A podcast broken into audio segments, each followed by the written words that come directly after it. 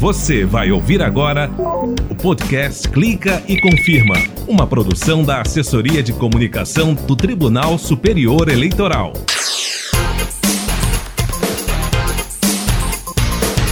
Beleza, galera? Eu sou o Fábio Ruas e tô de volta com o 13º episódio dessa temporada do Clica e Confirma, podcast da Justiça Eleitoral Brasileira. Toda semana, um novo episódio para você. Comissão organizadora do TPS divulga planos de testes aprovados. É?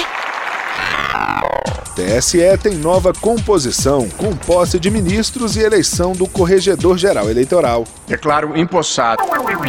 E no final deste mês vai ter audiências públicas das resoluções das eleições 2022 e também das missões de observação eleitoral. E tem muito mais a partir de agora aqui no Clique Confirma. Clica e confirma. O Tribunal Superior Eleitoral vai realizar audiências públicas para o aperfeiçoamento das minutas das resoluções que serão aplicadas nas eleições 2022 e também a proposta de regulamentação das missões de observação eleitoral. As audiências estão marcadas para 22 e 23 de novembro, de forma virtual.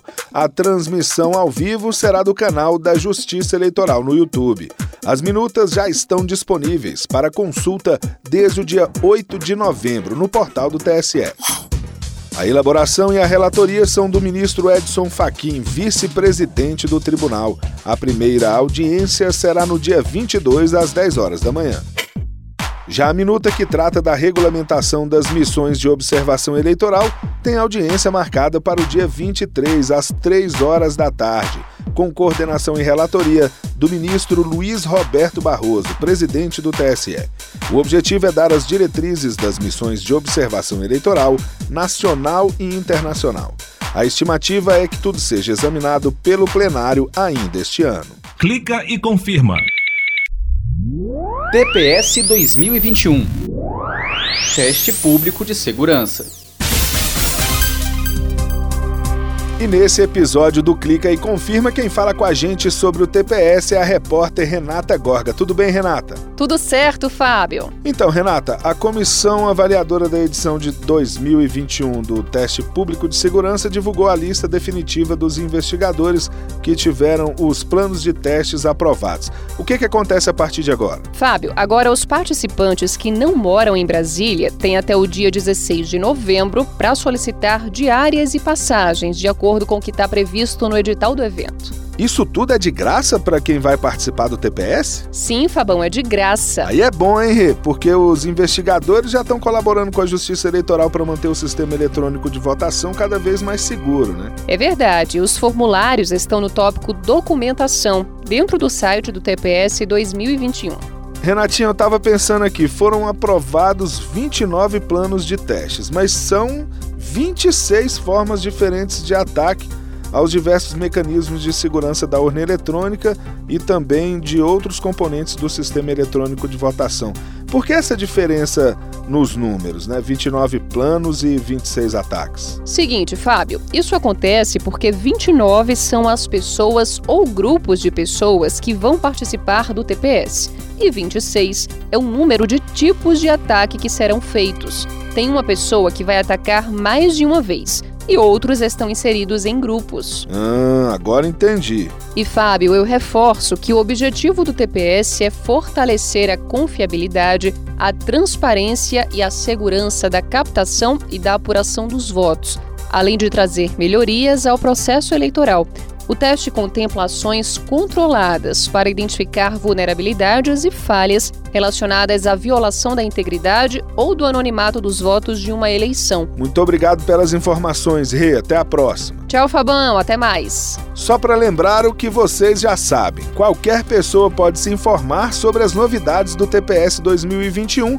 pelo site justiçaeleitoral.jus.br/tps/. O evento será de 22 a 26 de novembro.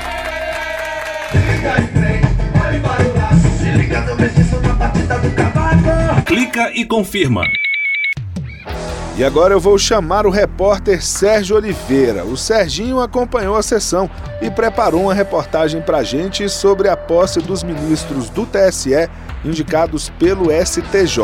Vamos ouvir. Os ministros Benedito Gonçalves e Paulo Sanseverino, ambos do Superior Tribunal de Justiça, assumiram os postos de titular e substituto no Tribunal Superior Eleitoral na sessão plenária pelo sistema híbrido nesta terça-feira, dia 9. O ministro Benedito Gonçalves era membro substituto e assumiu a vaga deixada pelo ministro Luiz Felipe Salomão, que deixou a Corte Eleitoral após o término do seu biênio. O TSE é formado por ministros do Supremo Tribunal Federal, Superior Tribunal de Justiça e representantes da classe dos advogados. O Serginho também acompanhou a eleição do novo Corregedor-Geral Eleitoral. O ministro Mauro Campbell foi eleito como novo Corregedor-Geral Eleitoral do TSE.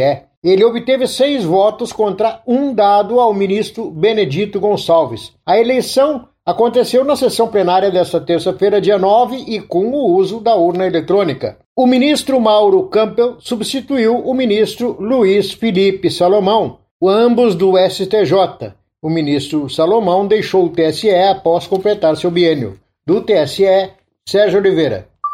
Clica e confirma. Conheça as regras.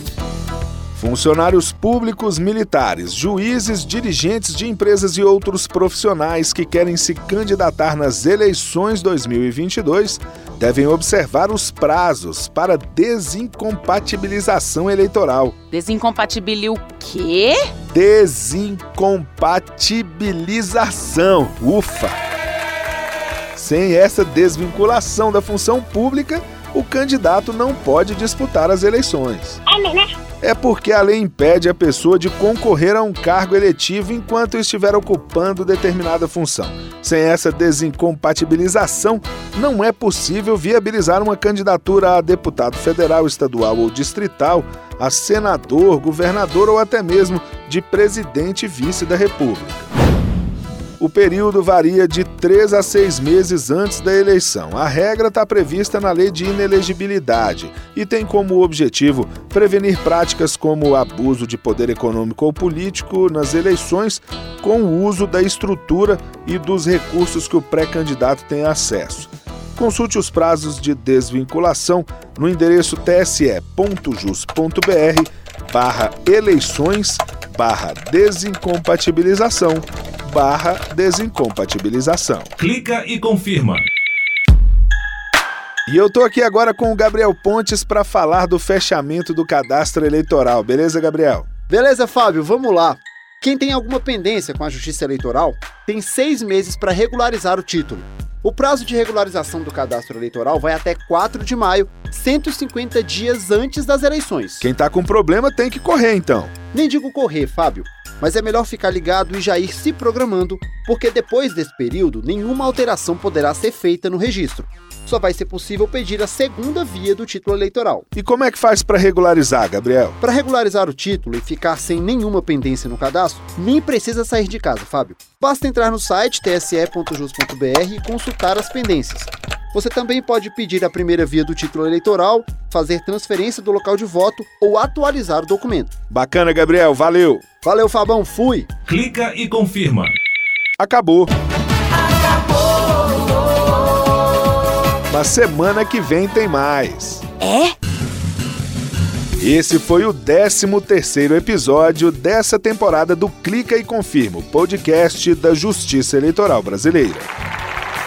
A edição e a apresentação são minhas, Fábio Ruas. Produção de Thaísa Costa e Rogério Brandão. Revisão de texto, Marne Ruas. Edição de áudio, Mauro Sérgio e Milton Santos. Coordenação de áudio visual, Tatiana Kochlar. Secretaria de Comunicação e Multimídia do TSE, Gisele Siqueira. Até mais. Tchau. Você acabou de ouvir o podcast Clica e Confirma, uma produção da Assessoria de Comunicação do Tribunal Superior Eleitoral.